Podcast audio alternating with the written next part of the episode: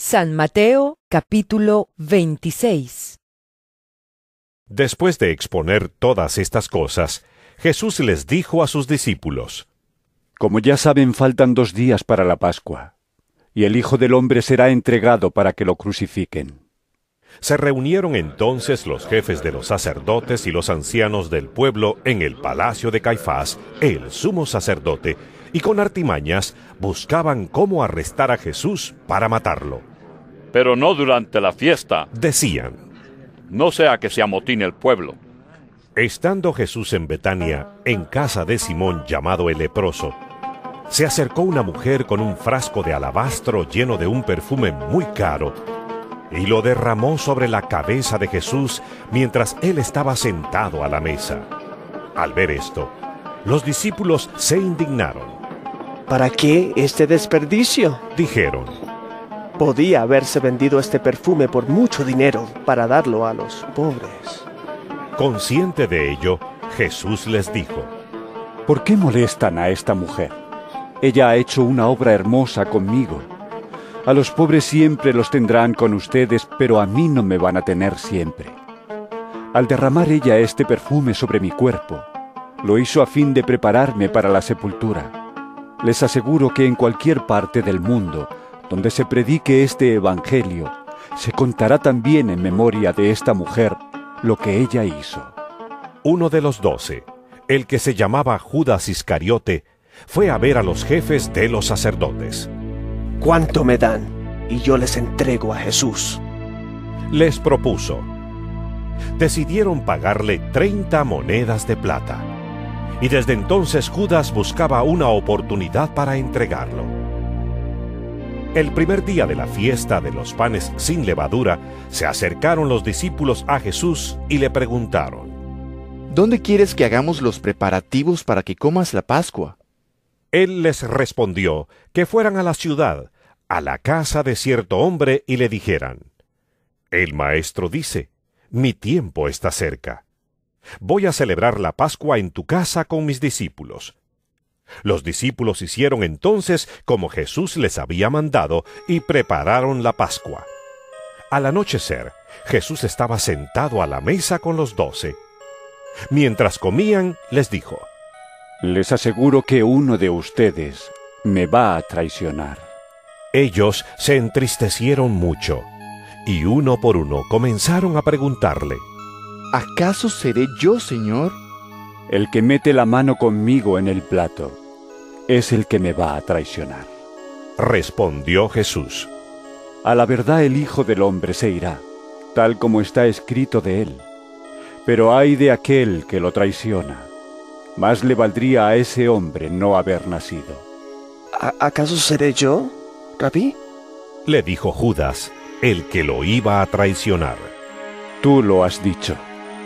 Le contestó Jesús. Mientras comían, Jesús tomó pan y lo bendijo. Luego lo partió y se lo dio a sus discípulos, diciéndoles, Tomen y coman. Esto es mi cuerpo.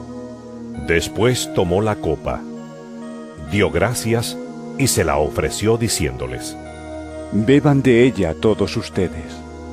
Esto es mi sangre del pacto, que es derramada por muchos para el perdón de pecados.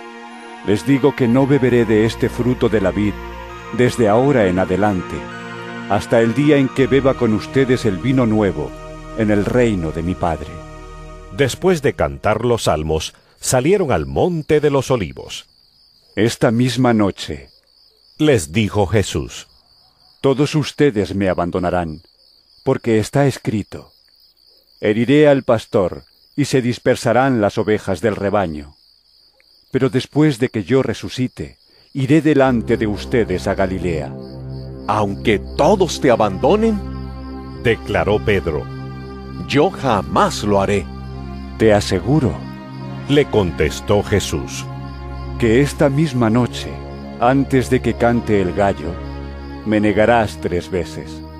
Aunque tenga que morir contigo, Insistió Pedro. jamás te negaré. Y los demás discípulos dijeron lo mismo. Luego fue Jesús con sus discípulos a un lugar llamado Getsemaní, y les dijo, Siéntense aquí mientras voy más allá a orar. Se llevó a Pedro y a los dos hijos de Zebedeo, y comenzó a sentirse triste y angustiado. Está la angustia que me invade, que me siento morir.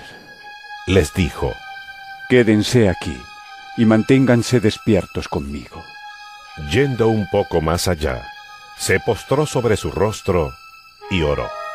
Padre mío, si es posible, no me hagas beber este trago amargo, pero no sea lo que yo quiero, sino lo que quieres tú. Luego volvió a donde estaban sus discípulos y los encontró dormidos. ¿No pudieron mantenerse despiertos conmigo ni una hora? Le dijo a Pedro, Estén alerta y oren para que no caigan en tentación. El espíritu está dispuesto, pero el cuerpo es débil. por segunda vez se retiró y oró. Padre mío, si no es posible evitar que yo beba este trago amargo, hágase tu voluntad. Cuando volvió, otra vez los encontró dormidos porque se les cerraban los ojos de sueño. Así que los dejó y se retiró a orar por tercera vez, diciendo lo mismo. Volvió de nuevo a los discípulos y les dijo, ¿Siguen durmiendo y descansando? Miren, se acerca la hora y el Hijo del Hombre va a ser entregado en manos de pecadores. Levántense, vámonos. Ahí viene el que me traiciona. Todavía estaba hablando Jesús cuando llegó Judas, uno de los doce. Lo acompañaba una gran turba armada con espadas y palos, enviada por los jefes de los sacerdotes y los ancianos del pueblo. El traidor les había dado esta contraseña. Al que le dé un beso, ese es. Arréstenlo. Enseguida, Judas se acercó a Jesús y lo saludó. Rabí, Le dijo, y lo besó. Amigo, Le replicó Jesús. ¿a qué vienes? Entonces los hombres se acercaron y prendieron a Jesús. En eso, uno de los que estaban con él extendió la mano, sacó la espada e hirió al siervo del sumo sacerdote, cortándole una oreja. Guarda tu espada, Le dijo Jesús, porque los que a hierro matan, a hierro mueren. ¿Crees que no puedo acudir a mi Padre y al instante pondría a mi disposición más de doce batallones de ángeles? Pero entonces, ¿cómo se cumplirían las escrituras que dicen que así tiene que suceder? y de inmediato dijo a la turba, ¿Acaso soy un bandido para que vengan con espadas y palos a arrestarme? Todos los días me sentaba a enseñar en el templo y no me prendieron.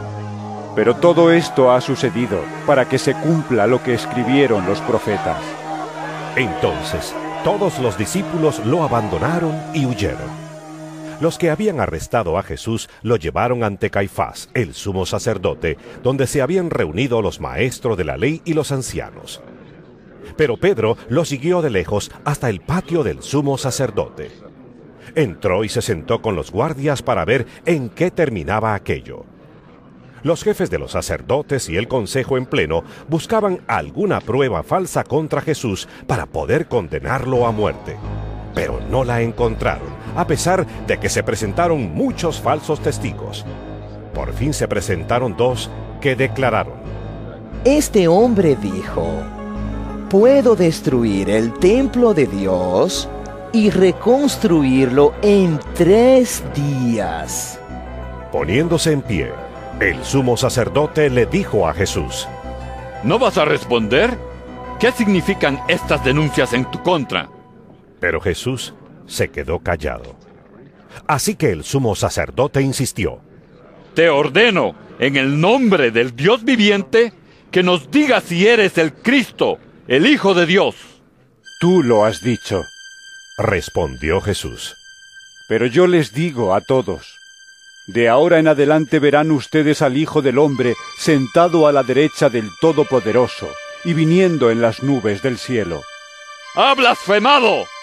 exclamó el sumo sacerdote rasgándose las vestiduras. ¿Para qué necesitamos más testigos? Miren, ustedes mismos han oído la blasfemia. ¿Qué piensan de esto? merece la muerte. le contestaron. Entonces algunos le escupieron en el rostro y le dieron puñetazos, otros lo abofeteaban y decían, A ver, Cristo, adivina quién te pegó. Mientras tanto, Pedro estaba sentado afuera en el patio y una criada se le acercó. Tú también estabas con Jesús de Galilea. Le dijo, pero él lo negó delante de todos, diciendo, No sé de qué estás hablando. Luego salió a la puerta, donde otra criada lo vio y dijo a los que estaban allí. Este estaba con Jesús de Nazaret. Él lo volvió a negar, jurándoles. A ese hombre ni lo conozco. Poco después se acercaron a Pedro los que estaban allí y le dijeron, Seguro que eres uno de ellos. Se te nota por tu acento. y comenzó a echarse maldiciones y les juró. A ese hombre ni lo conozco. En ese instante cantó un gallo. Entonces Pedro se acordó de lo que Jesús había dicho. Antes de que cante el gallo, me negarás tres veces. Y saliendo de allí, lloró amargamente.